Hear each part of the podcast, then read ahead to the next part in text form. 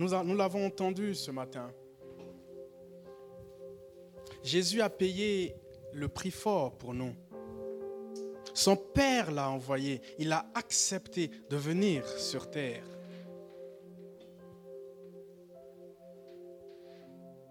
Et grâce à cela, grâce au prix qu'il a payé, vous et moi, nous sommes devenus les enfants de Dieu.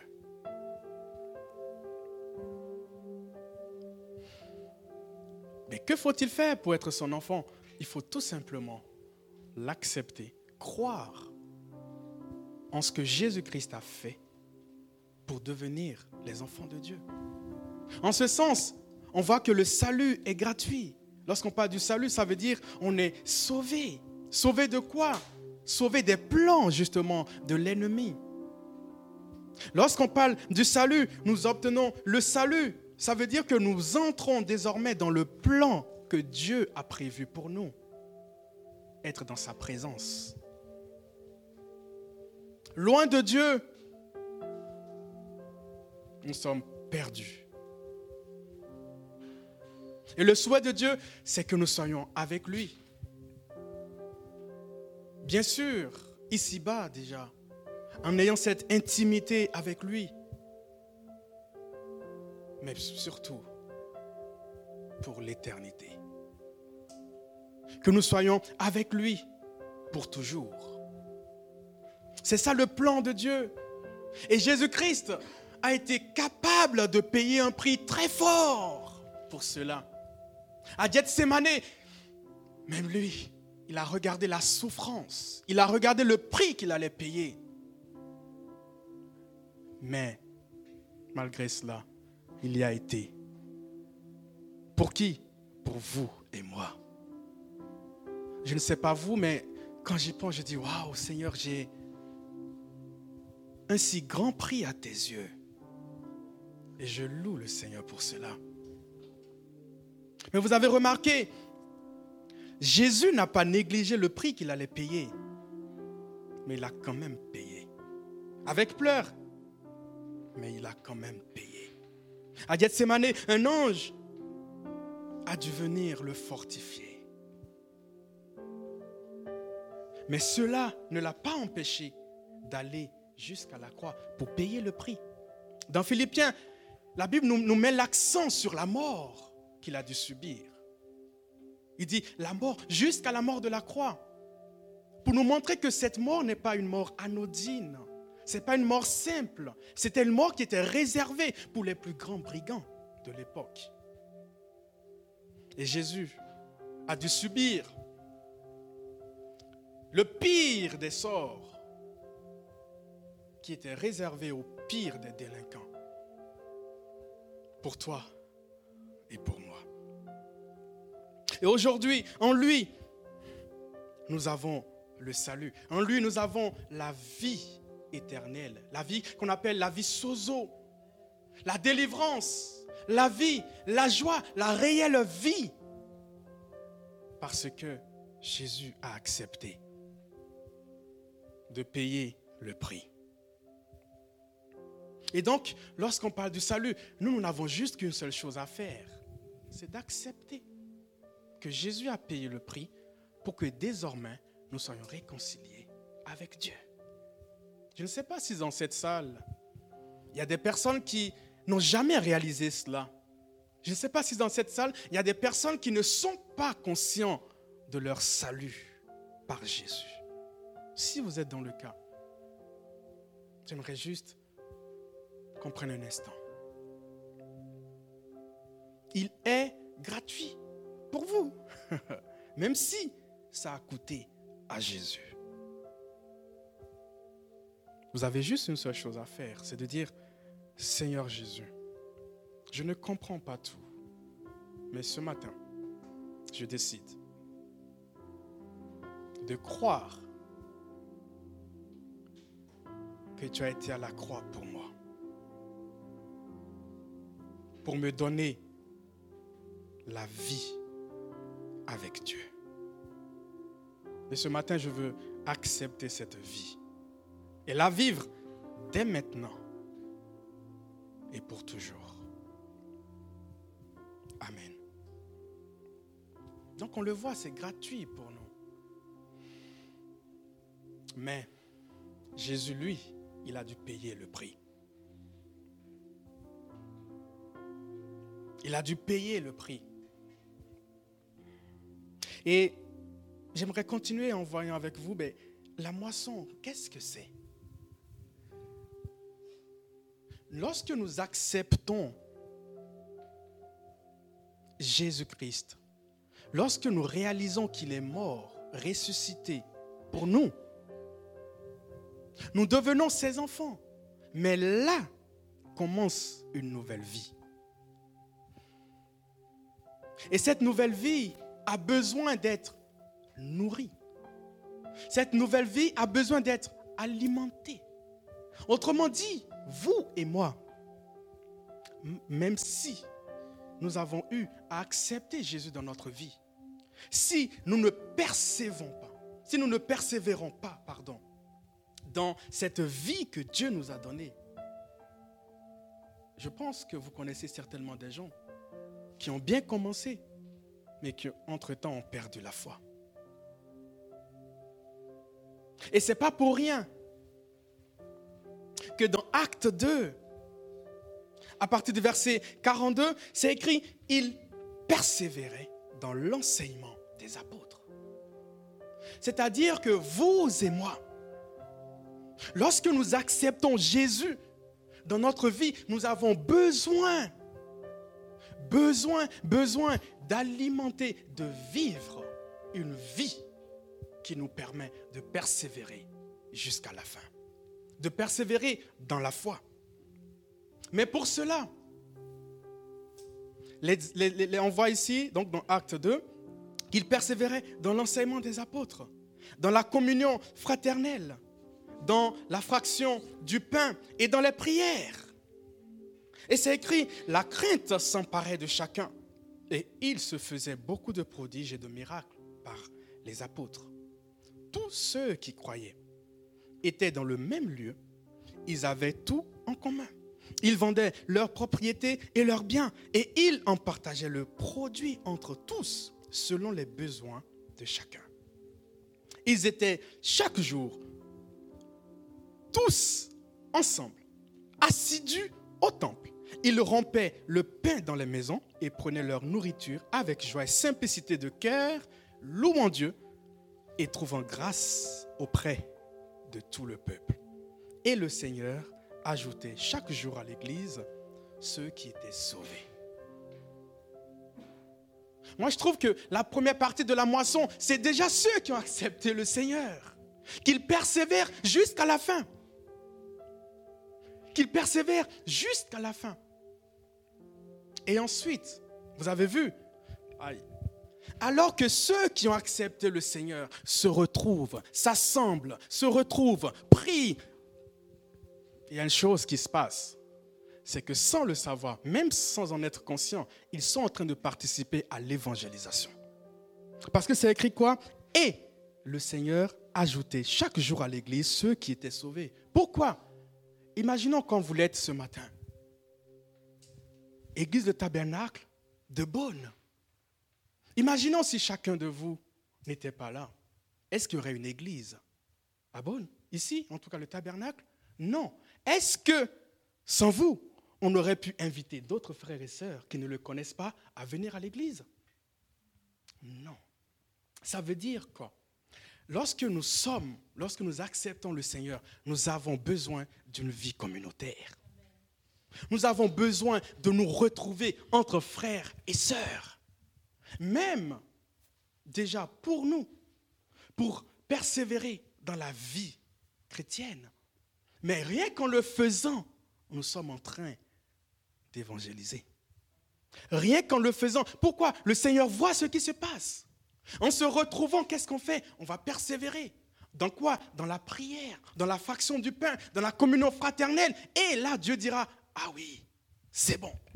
Il y a telle personne c'est moi qui vais décider de l'envoyer vers eux pour qu'ils se joignent à eux, pour qu'ils vivent ce qu'ils vivent. Et donc, je voulais encourager chacun de vous. Persévérer. J'avais un pasteur qui me disait, un chrétien seul est un chrétien perdu. Perdu. Il aura bien commencé. Mais malheureusement, entre-temps, il serait perdu. Donc je vous encourage à avoir une vie communautaire. Waouh. Mais, hmm, c'est là. Ah oui, le temps passe tellement vite. Je ne suis qu'à l'introduction. Hein.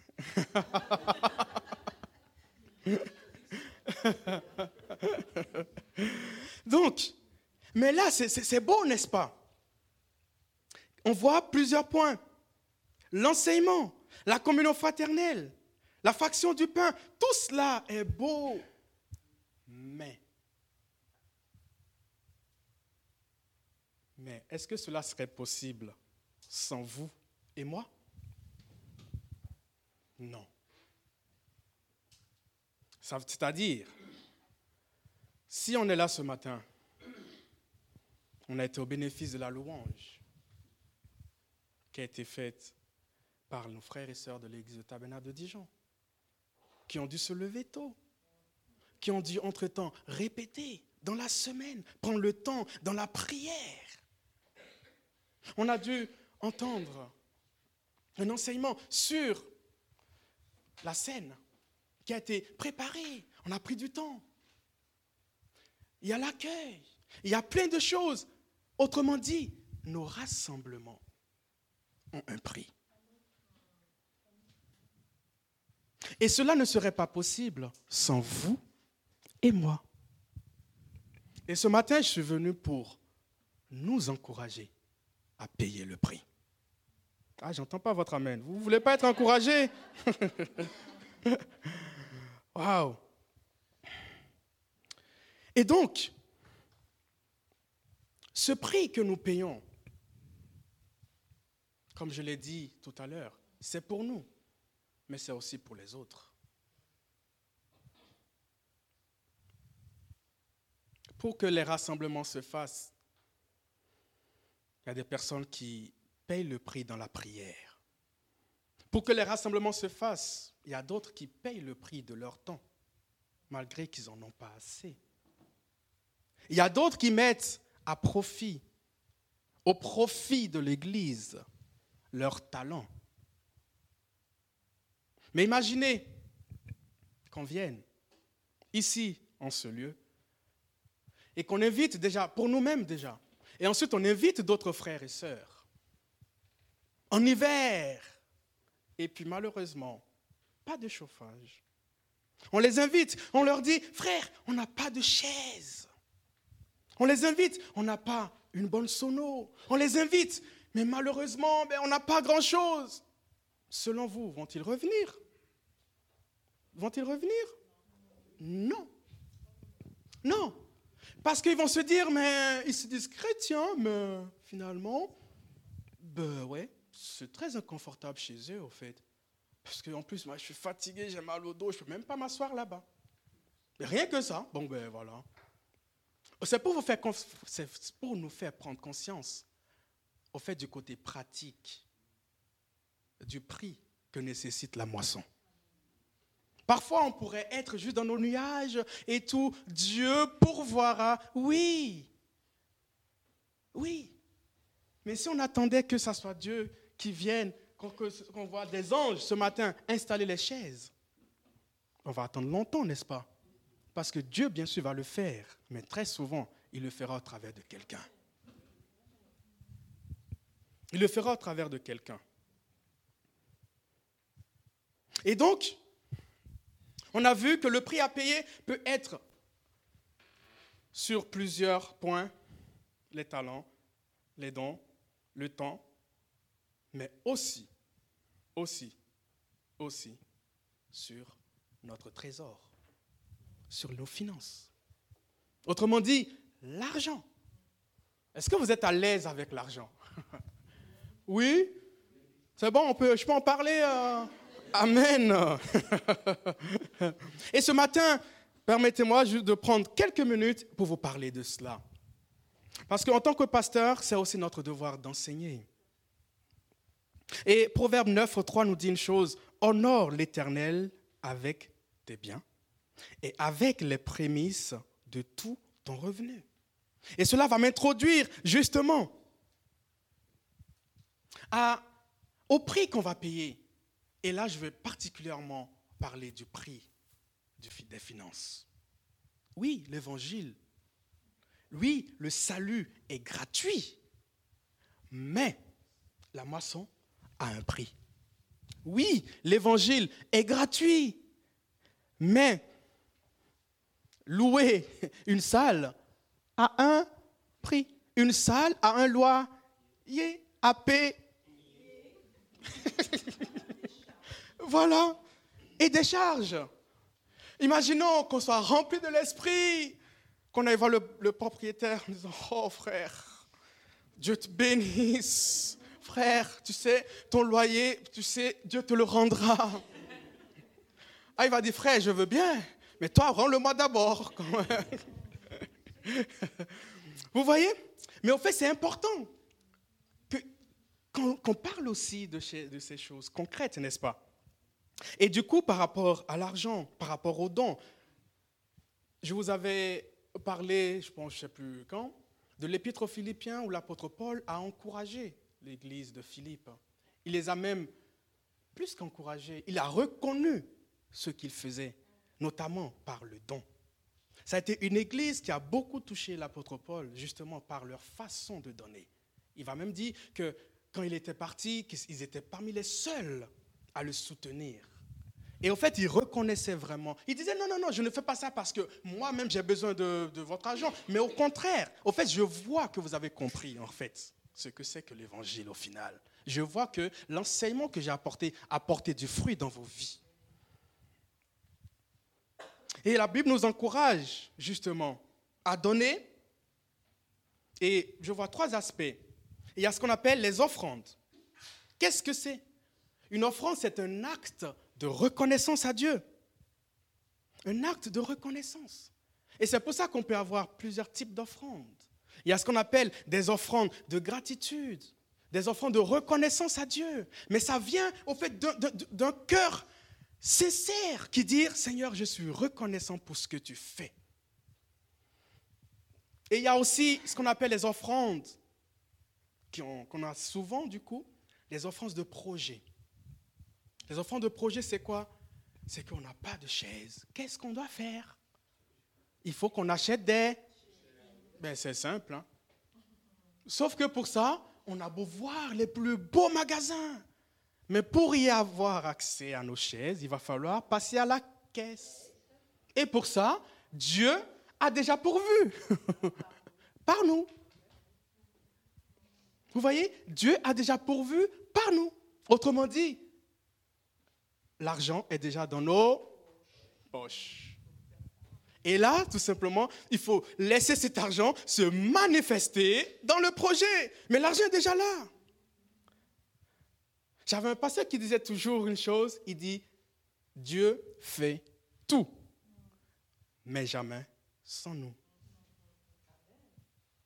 Mais jamais sans nous. Et ce matin, mon but, le but de ce message est de nous encourager à continuer. Parce que si vous êtes là dans ces beaux locaux, c'est que vous pratiquez déjà ces choses. Mais ce matin, je viens de la part du Seigneur pour vous encourager pour vous dire, vous faites bien, pour vous dire, persévérez. Wow. Et même, on voit pour euh, la construction du tabernacle, la consigne que Dieu lui-même a donnée. On peut voir ça dans Exode 25, à partir du verset 1. Il dit, L'Éternel parla à Moïse et dit, Parle aux enfants d'Israël qu'ils m'apportent une offrande. Vous la recevrez pour moi de tout homme, et j'ai surligné ce qui arrive, et dit de tout homme qui la fera de bon cœur. Tout homme qui la fera de bon cœur. Autrement dit, tout à l'heure je vous ai dit, l'offrande, c'est un acte volontaire. L'offrande, c'est un acte qui, qui, qui, exprime notre reconnaissance à Dieu. Et pour ça, Dieu a une exigence, une seule. Il faut que ça soit fait avec un bon. Amen. Jusque-là, ça va? Il faut que ça soit fait avec un bon cœur. Et ensuite, il y a ce qu'on appelle les aumônes. Les aumônes, c'est ce que l'on donne aux nécessiteux, n'est-ce pas? Ça, tout le monde sait. Et qu'est-ce que la Bible nous dit? La Bible nous dit que qui donne aux pauvres prête à Dieu. Proverbe 28, 27, celui qui donne aux pauvres, et là c'est une promesse, il dit, n'éprouve pas la disette, mais celui qui ferme les yeux est chargé de malédiction. Proverbe 19, 17, celui qui a pitié du pauvre prête à Dieu, qui lui rendra selon son œuvre? Donc on est encouragé à pratiquer aussi l'aumône. On est encouragé finalement, comme Jésus, ému de compassion, à agir. La compassion, c'est quoi? C'est souffrir avec. Et donc, en pratiquant l'aumône, c'est-à-dire je vois quelqu'un qui est dans le besoin, je me dis, il est une créature de Dieu comme moi. Seigneur, quel regard portes-tu sur lui? Je ne peux me satisfaire de sa situation. Alors, Père, bien sûr, peut-être que je ne pourrai pas tout résoudre, mais je fais ma part. Amen. Et la Bible dit que apparemment Dieu aime ça. Et comme Dieu aime ça, ben, je suis venu ce matin pour vous encourager à continuer là-dedans. Amen. Et puis, en troisième, j'ai noté, certainement que vous, savez ça déjà, la, ah, la dîme. La dîme. OK? La dîme. Et bien sûr, le verset qu'on prend souvent par rapport à la dîme, c'est Malachie 3, à partir du verset 10 à 11, où c'est écrit Apportez à la maison du trésor toutes les dîmes, afin qu'il y ait de la nourriture dans ma maison. Mettez-moi de la sorte à l'épreuve, dit l'Éternel des armées, et vous verrez si je n'ouvre pas pour vous les écluses des cieux, si je ne répands pas sur vous la bénédiction en abondance. Pour vous, je menacerai celui qui dévore, et il ne vous détruira. Et il ne vous détruira pas les fruits de la terre, et la vigne ne sera pas stérile dans vos campagnes, dit l'Éternel des armées. Wow. Mais ici, on, parle de quoi? On parle de la maison du trésor. Et permettez-moi, dans quelques minutes, en quelques minutes, de, voir, mais finalement, c'est quoi la maison du trésor Et pourquoi la dîme? La maison du trésor, c'était la pièce, au fait, dans laquelle étaient entreposées ben, les dîmes et les moissons, les dîmes, pardon, des moissons et autres récoltes. Mais lorsqu'on parle de dîme, il faut déjà dire, dîme, ça veut dire 10%. Autrement dit, Dieu avait demandé, au fait, la dîme, la première personne qu'il a donnée, c'était qui? C'était Abraham. Il a donné à Melchisedec. Mais après, Dieu va utiliser ce principe. Dieu va utiliser cela. Et il va mettre de côté un peuple, les fils de Lévi, la descendance de Lévi, donc les Lévites. Il va les mettre à part. Pour faire quoi? Pour le servir. Et donc, voici, Dieu souverainement met à part certains peuples mais à part les Lévites. Et qu'est-ce qu'il va faire? Il va dire, ne vous inquiétez pas, je prendrai soin de vous. Mais que va-t-il se passer? Les Israélites vont apporter 10% de leur récolte, 10% de ce qu'ils ont, et au fait, c'est avec ça que vous allez vous nourrir pour votre subsistance. Et dans les 10% qui sont apportés aux Lévites, il y a 10%, donc les Lévites doivent ensuite donner la dîme de la dîme au prêtre. Et c'est avec ça que le prêtre ben, devait vivre. Autrement dit, ça veut dire quoi? Le prêtre, les Lévites sont les serviteurs de Dieu, mais aussi des serviteurs de qui? Du prêtre, et aussi des serviteurs du peuple. Je ne sais pas si vous voyez un peu le truc. Autrement dit, les Lévites servent Dieu, mais ils servent aussi le peuple. Raison pour laquelle Dieu permet cela. Mais du coup, la dîme était faite dans ce but-là. Mais ce n'est pas fini. Dans Deutéronome 14, on voit aussi un autre but où c'est écrit, au bout de trois ans, tu sortiras toute la dîme de tes produits pendant la troisième année et tu la déposeras dans tes portes. Alors viendront le Lévite, premièrement, qui n'a point part ni héritage avec toi, l'étranger, donc on a vu le Lévite, ensuite l'étranger, ensuite l'orphelin et la veuve, qui seront dans tes portes, et ils mangeront et se rassasieront, afin que l'Éternel ton Dieu te bénisse dans tous les travaux que tu entreprendras de tes mains.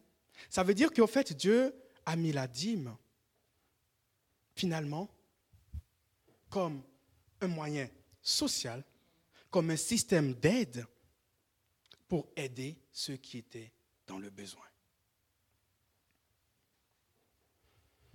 Aujourd'hui, donc euh, on entend souvent cette question, est-ce qu'on doit encore donner la dîme?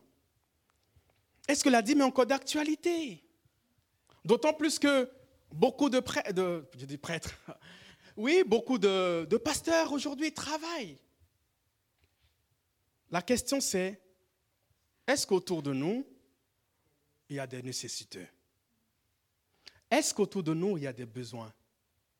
Est-ce qu'autour de nous, il y a des personnes qui doivent entendre l'évangile?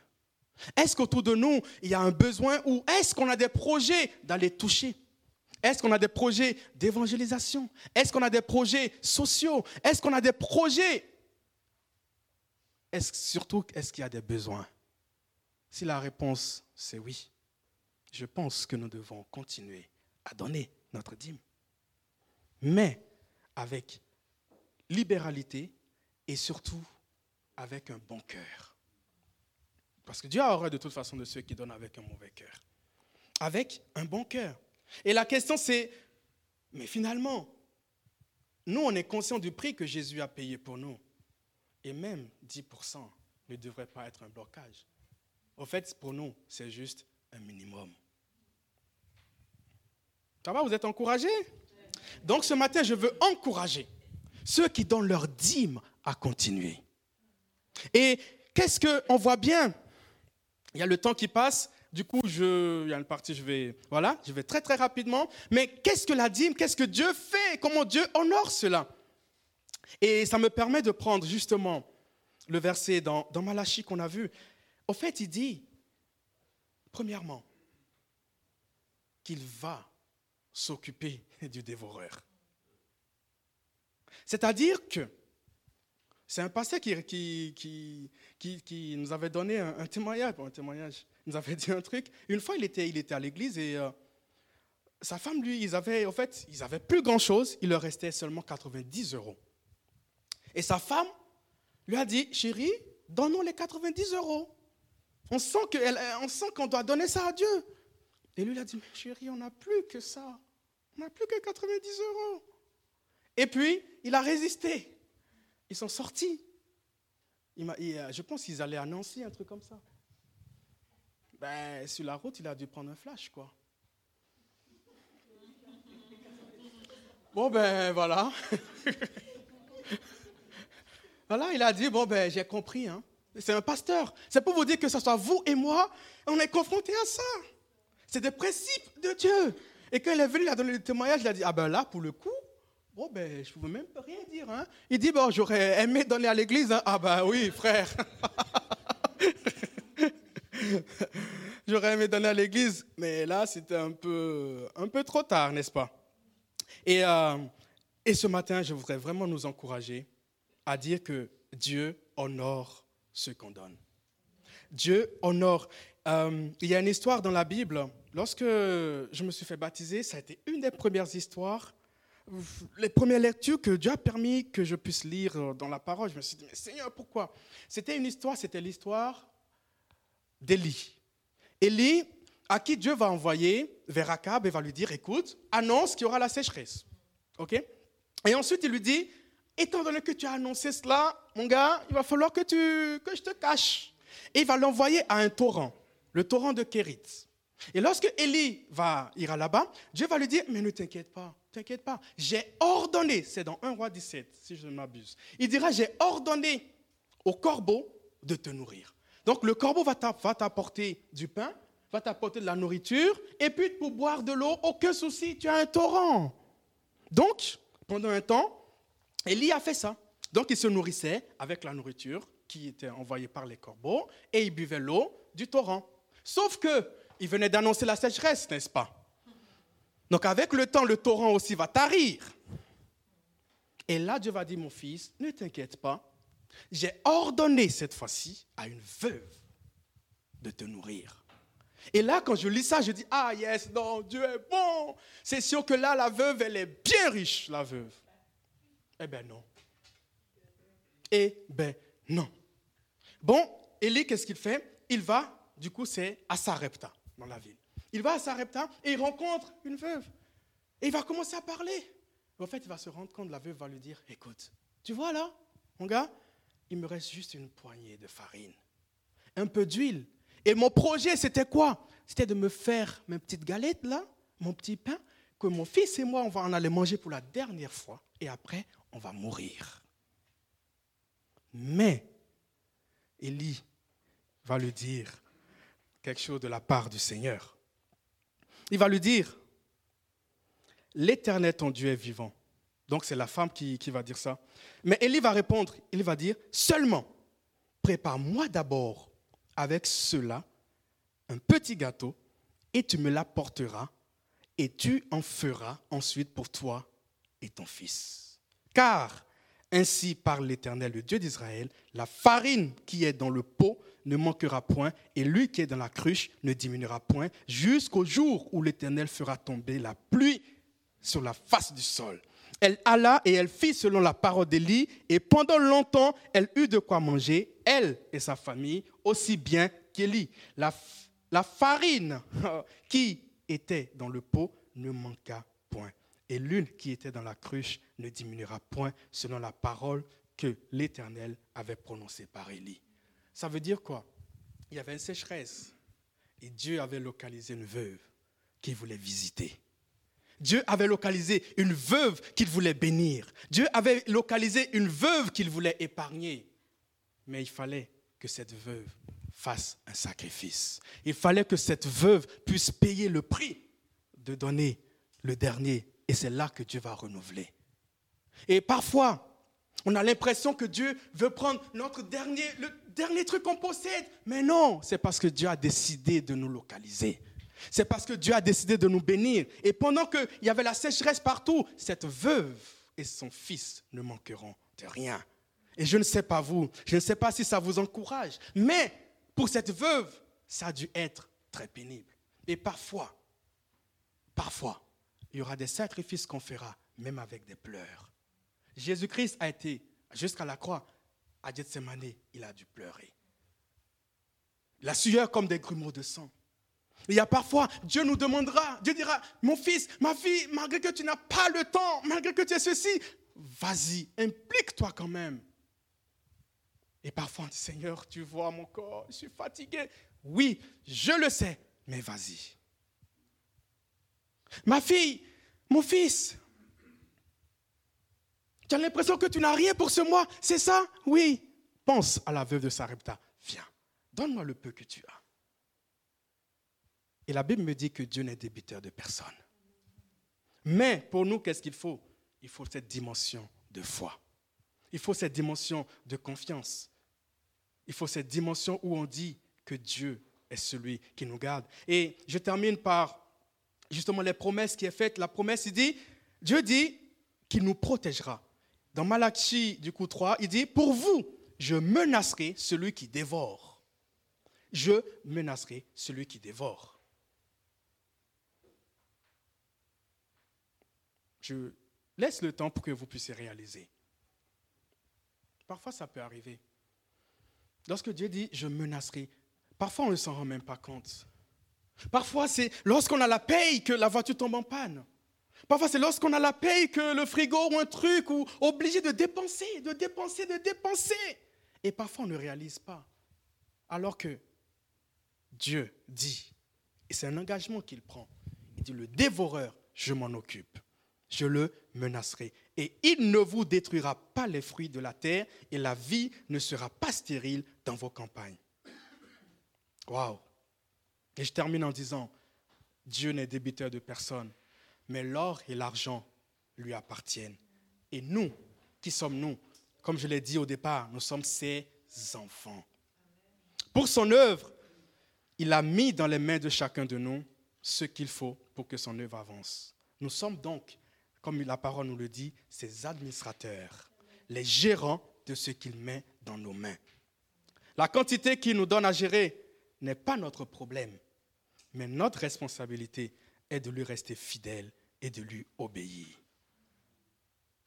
À nous désormais de lui obéir et de contribuer à ce que la bonne nouvelle soit annoncée et que le royaume avance. Mais pour ça, nous devons totalement lui faire confiance, faire confiance qu'il prendra soin de nous et faire confiance qu'il éloignera de nous le dévoreur.